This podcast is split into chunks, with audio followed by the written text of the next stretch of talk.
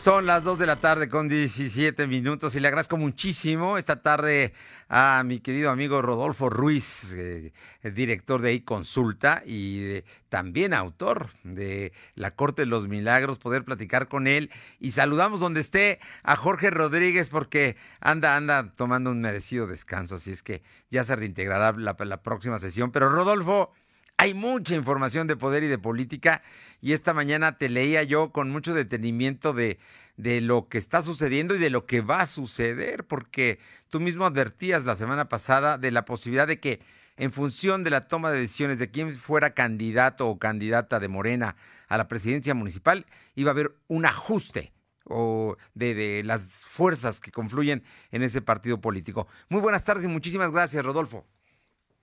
Fernando, ¿cómo estás? Buenas tardes. Pues bien, pues aquí escuchándote. Digamos, polémica, ya se esperaba, controvertida, ya se esperaba, este, que el que resultara perdedor no iba a aceptar los resultados, también se esperaba, y pues en este caso resultó Biestro, es, un, es el gran damnificado de este proceso, o uno de los grandes damnificados de este proceso, y como ya lo anunció desde el viernes que se supo que Claudia Rivera sería la candidata que va a impugnar el, resultado, que va a impugnar la, encuesta. De hecho, vino cuestionando él eh, días antes de que se dieran a, que Morena hiciera público su resultado, venía cuestionando el procedimiento, decía que era opaco, pero la verdad es que así han sido todos los procedimientos de Morena. Eh, el problema está en que ahora, Fernando, existe un resolutivo del Tribunal Electoral del Poder Judicial de la Federación que obliga a Morena a transparentar las, las encuestas. Y yo creo que es lo que tendría que ocurrir, aunque insisto, esta ha sido la dinámica, esta ha sido, digamos, la costumbre que ha prevalecido en Morena. Hay que recordar que en, los dos procesos donde Luis Miguel Barbosa salió resultado, salió nominado como candidato de Morena a la gubernatura de Puebla, primero en 2018 y luego en 2019, en ninguna de las dos ocasiones se dieron a conocer los resultados de las encuestas. ¿Y en las encuestas? Los resultados de ambos, de, ambos métodos fueron reservados. El problema, insisto, es que ahora ya existe un resolutivo del Tribunal Electoral que obliga a Morena a transparentar estos resultados. Oye, ahora que platicas, eh, creo que un poco también para que nuestro auditorio vaya entendiendo cómo se da, es que Morena tiene una Comisión Nacional de Encuestas, ¿eh? Antes originalmente las mandaban a hacer con empresas privadas, pero ahora ellos mismos aplican sus encuestas y por eso guardan con mucho recelo los resultados, ¿no? Con todo y que dices, y dices bien, hay un resolutivo del Tribunal Electoral del Poder Judicial de la Federación que los obliga a transparentar. Y yo creo que es a lo que va a apelar Gabriel Biestro y también algunos consejeros estatales, Rodolfo. Así es. Este, y bueno, y creo que, digamos, el camino para que Claudia Rivera sea candidata pues, todavía es largo. O sea, todavía tiene que pasar varias aduanas. Tiene que pasar, eh, digamos, la aduana de la, de, la impugnación, de la inconformidad de Gabriel Biestro, que seguramente llegará al Instituto Electoral del Estado y de ahí, de ahí pasará al Tribunal Electoral del Estado de Puebla. Son dos aduanas difíciles en las que el gobernador podría tener alguna influencia y donde eh, pues, la candidatura de Claudia Rivera podría atorarse. Esta mañana el gobernador hablaba, y creo que vale la pena subrayarlo, de que no todo está resuelto y el escenario puede cambiar. Textual, ¿eh? O sea, digo, no, como bien dices, son pasos que tienen que dar, porque hay que eh, también subrayar que la campaña para eh, presidentes municipales en Puebla y diputados locales empieza el 4 de mayo. Es decir, que tienen que pasar todo abril. Bien, regresamos con Rodolfo Ruiz ahora por la vía telefónica. Tenemos algún problema con la señal de internet, pero por aquí ya te tenemos, Rodolfo. Y decías algo que creo que va a ser muy relevante. El factor Luis Miguel Barbosa, el gobernador de Puebla, porque eso puede detener que otros partidos respalden a Claudia Rivera en sus aspiraciones. Contrario a lo que acabamos de ver, que el PRI ya hoy recibió incluso por primera vez, yo creo que Eduardo Rivera pisa el PRI en su vida digo, situaciones que se dan, ¿verdad? Sí, digamos, eh, aunque, digamos, ahora sí que el respaldo del PRI en la capital tampoco creo que le, le aporte mucho a, Eduardo Rivera. Es, más, simbólico, quizás hasta le reste, pues. Pero sí, se están dando, digamos, situaciones muy diferentes. Eh, digamos, mientras el PRI sale y respalda a la candidatura de, del panista Eduardo Rivera, la verdad es que quién sabe qué vaya a pasar con Claudia Rivera. Yo veo complicado que otros partidos políticos en los que el gobernador tiene influencia, el gobernador o sus operadores como eh, Érico Toñeto tienen influencia, puedan respaldar la candidatura de Claudia Rivera. Y hablo concretamente del Partido del Trabajo, o hablo del Partido Verde Ecologista, o los dos partidos estatales, Compromiso por Puebla o Pacto Social de Integración. Lo peor que le podría ocurrir a Claudia Rivera es que fuera solita, pues en esta en esta elección, solita y teniendo a un grupo importante de Morena, encabezada por Gabriel Biestro, por digamos algunos consejeros estatales y por algunos operadores del gobernador, como Érico Toñeto, creo que será muy difícil esta elección, sobre todo si partimos de que eh, Claudia Rivera, digamos, aparece eh, en las encuestas por abajo de Eduardo Rivera. Hay que distinguir que el PAN y Morena aparecen en las encuestas muy parejos, pero cuando al PAN se le pone candidato y a Morena se le pone candidato, hay una ventaja de Eduardo Rivera. Hay algunos que dicen que es de, de, 15 puntos y yo creo que 15 puntos son demasiados y para revertir en, una, en un proceso tan corto como el que vamos a vivir. Oye, bueno, entonces, ese escenario tú, tú eh, de, acuerdo a tu experiencia, crees que todavía le falta, le falta a Claudia Rivera para consolidar la candidatura? Sí, mira, este, yo creo que como tú lo decías al principio, yo creo que finalmente Claudia va a ser la candidata, pero si, digamos, se mantiene la dinámica que estamos viendo, creo que será muy difícil para Claudia, digamos, eh, reelegirse como presidenta municipal, sobre todo si no tiene, digamos, la unidad de, Moreno o de, o de todo el partido, y si no cuenta con el respaldo de otros grupos eh, partidistas y otras organizaciones. Y teniendo el verdad en contra, pues lo veo muy complicado. Ese, es, ese sería el escenario. Oye, y bueno, este, entre otras cosas, lo de Eduardo Rivera, ¿cómo, cómo lo ves? Ya, ya empezaron ahora sí los panistas, ya, digamos, ya se quitó la presión que todavía existía hasta la semana pasada, porque ya incluso el Comité Nacional ya avaló a los candidatos. Sí, eh, digamos, siguen las presiones por, digamos, por las regidurías, pues, mientras la planilla no se registre, mientras el no, registre su planilla con el síndico y con los regidores, creo que puede haber cambios y creo que todavía hay algunas presiones, pero digamos que van más encarrilados por ese lado, por el lado del Partido Acción Nacional. Eh, y yo creo que Eduardo pues, tampoco va un día de campo, creo que él tendría que hacer más de lo que ha venido haciendo, él hoy viene, yo diría, ganando de muertito. ¿Por qué? Pues porque las circunstancias le favorecen. No va a haber actos masivos. Él es, digamos, es una figura conocida. Eh, digamos, tiene buen nivel de confianza. Y creo que si las elecciones o el proceso, digamos, se mantiene eh, pues cerrado, eh, con pocos actos, con una participación baja, creo que esto podría favorecer Eduardo Rivera, sobre todo si eh, Claudia Rivera pues sigue con las dificultades que vemos que, tiene, ¿no? Sobre todo eh, el rechazo de gobernador. Claro. Oye, y, en, por cierto que hoy el, el decreto del gobernador para los próximos 15 días eh, ya hablan de que podrán haber reuniones en salones de fiestas, en fin. ¿Podría ser aplicarse eso a las campañas políticas? ¿Hasta 100 personas podría ser el máximo que podrían reunir los candidatos? Pero siguen siendo actos pequeños, Fernando. Para un para lo que estamos acostumbrados en, los mítines partidistas, creo que encuentros de 100 personas son, eventos este, pues pequeños.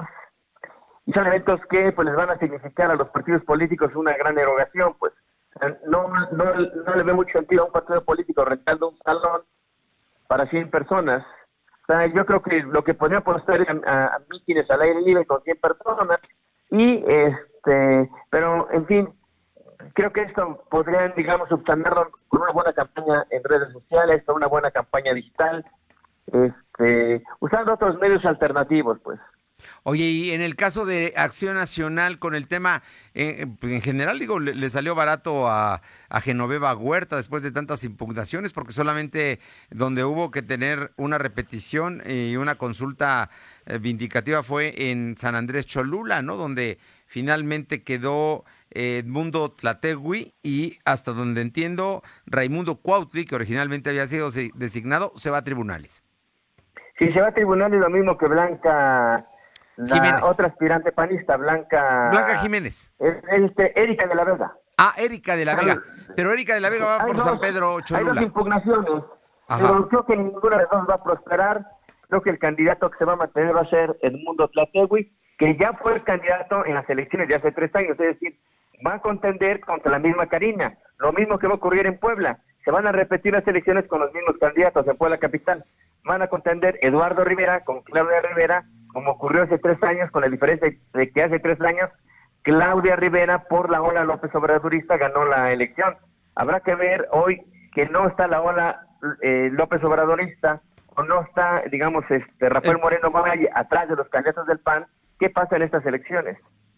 Oye, y, hablando precisamente de las olas, este tema de, cómo vienen las, candidaturas, eh, ¿Sabes algo de, los candidatos a diputados de Morena? Porque ahí también va a ser va a ser significativo, porque el gobernador tenía varios candidatos a diputados y no sé si vayan a ser nominados o vayan a tener otras propuestas. Pues mire, Fernando, lo que yo he visto es que en los candidatos a diputados federales de Morena, creo que el gobernador pues fue marginado, o sea, tiene una o dos posiciones, no tiene más este, creo que el, mensaje que le mandan con la designación de Claudia Rivera, pues tampoco es un buen mensaje para el gobernador. Y creo que la misma tónica se va a repetir con los candidatos a diputados locales de Morena. Por lo que yo creo que el gobernador va a buscar hacer su propia mayoría, en algunos casos aliándose a los candidatos de Morena, y en otros, digamos, haciendo tipo con otros partidos, como el PT, como el Partido Verde Ecologista, o, las nuevas opciones, pues este, los nuevos partidos. Creo que el gobernador va a jugar su propio juego y en algunos casos jugará con Morena y en otros jugará en contra de Morena y lo que sí buscará es tener, digamos, eh, o, lo que va a buscar es garantizar tener la mayoría parlamentaria en la próxima legislatura, que sería, que sería la 61 legislatura del Congreso del Estado. Va a ser difícil, pero creo que el gobernador va a apostar a eso, pues tener su propia mayoría con Morena o sin Morena. Algunos dirigentes de los nuevos partidos, de los que van a ir solos en esta ocasión, han eh, dicho que el gobernador les ha pedido el primer, la primera posición de sus plurinominales y algunos han aceptado. Sí, y yo creo que lo van a aceptar.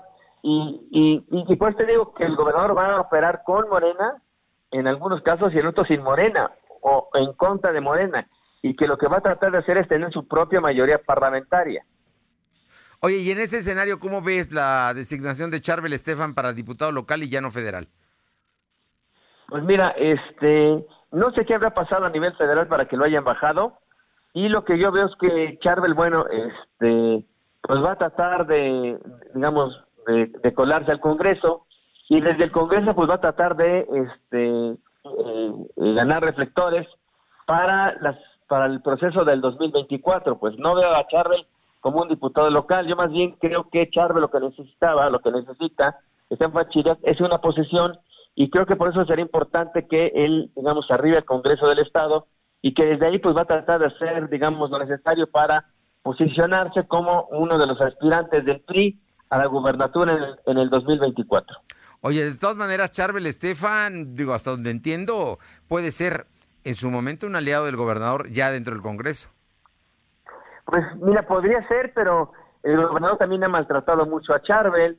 Cambió, eso ya cambió. Te recordarás que fue que Charbel fue el secretario de Finanzas con Guillermo Pacheco Pulido. Y este, una vez que llegó el gobernador, pues hubo señalamientos de corrupción, acusó de, digamos, de, de corrupción, dijo que hubo corrupción en la Secretaría de Finanzas, que este Jorge Estefan se había gastado este mucho más del, del, del presupuesto que habían convenido, entonces, ha habido como muchas críticas de parte del gobernador a Jorge Chiliac. Ya fueron aliados en algún tiempo, rompieron y tampoco me extrañaría, digamos, que, que, volvieran a ser aliados, Fernando. Hoy te puedo decir... En creo que Charles es un político pragmático y él va a tratar de, digamos, de sacar provecho de este pragmatismo político. Yo te puedo decir hoy, sin temor a equivocarme, que ya hay una un puente en principio de comunicación entre Charbel y Casaguayo y esto ha cambiado radicalmente las relaciones que se tenían quizá el año pasado, ¿no?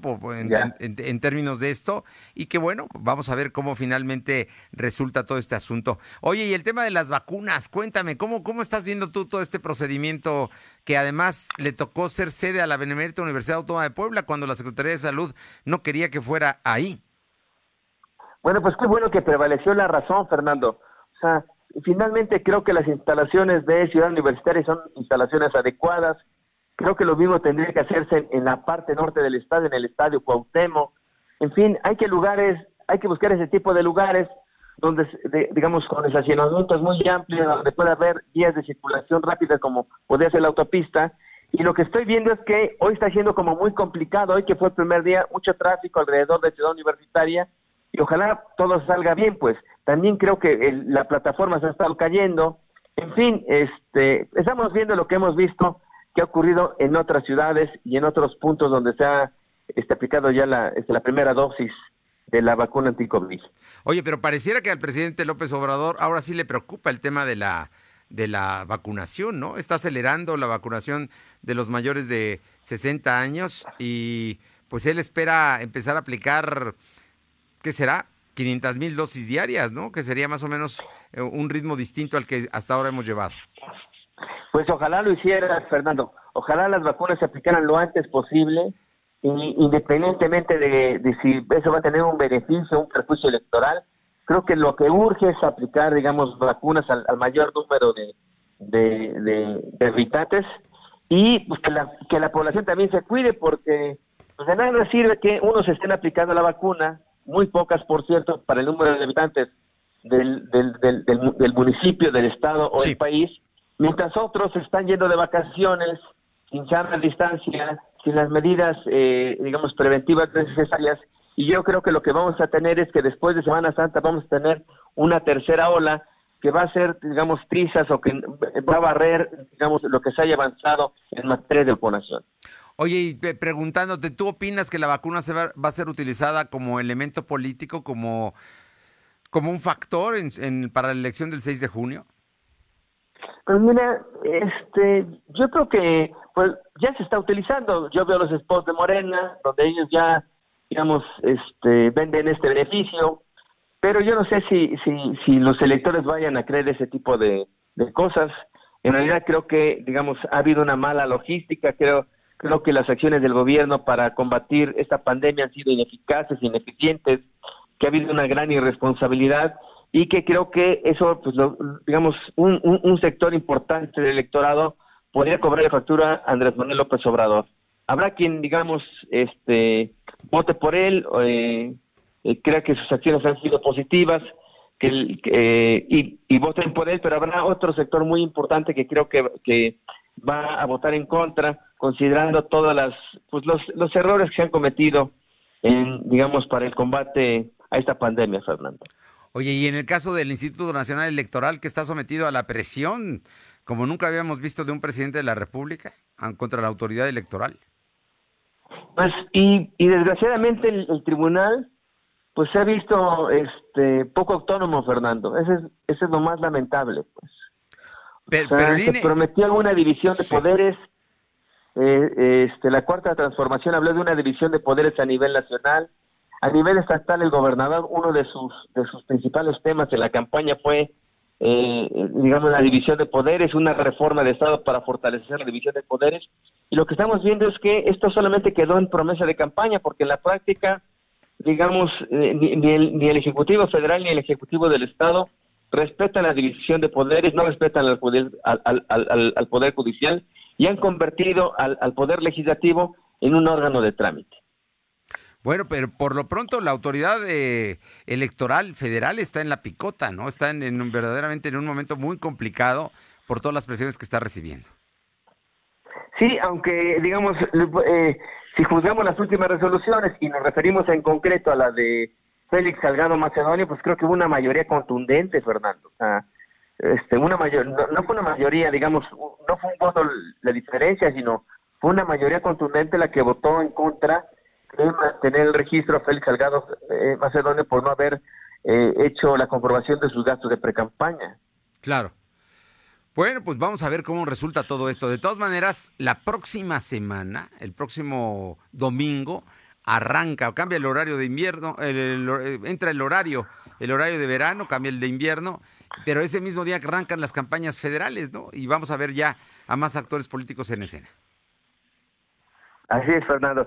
Y pues lo deseado es que la gente, digamos, se anime y participe, no deje de votar, porque si no vota, nosotros tomarán las decisiones por ellos. Muy bien. Rodolfo, yo sé que vas a tomar un merecido descanso, pero que también le vas a dar mantenimiento al sin duda exitoso portal y consulta. Y te vamos a extrañar toda la semana, Rodolfo. Pues mira, este, vamos a estar en, digamos, en activo. El, portal sí está, digamos, en, un proceso de mantenimiento por cambio de servidores. Es un proceso muy complicado. Pudimos haber mantenido el portal, pero sí va a estar cayendo constantemente. Entonces preferimos mejor hacer un receso de una semana, en, digamos, para hacer un cambio, digamos, con más tranquilidad sin estar afectando a nuestros usuarios, a nuestros lectores y el, próximo lunes estaremos ya de regreso. Eh, lo digo, lo digo no Muchas gracias, Fernando. No, lo digo no por otra cosa, sino porque ya ves que luego empiezan las especulaciones y las situaciones. Yo creo que además el trabajo, la línea editorial, la línea política eh, que ha asumido y consulta desde su fundación no ha cambiado, ¿no? Y yo creo que hacen un buen periodismo y ahora se van simplemente a una toma de, de unos días para unos ajustes. Así es, Fernando. Y el, próximo lunes estamos de regreso. Muchas gracias. El próximo lunes estaremos leyendo, por, por supuesto, y aquí seguimos a tus órdenes. Y de veras, muchísimas gracias, como cada 15 días, de, por tu tiempo y por estar con nosotros. No, al contrario, muchas gracias a ti, Fernando. Un fuerte abrazo. Saludos y fuerte abrazo a toda la audiencia. Gracias, Rodolfo Ruiz, eh, director de consulta, autor de la muy leída Corte de los Milagros.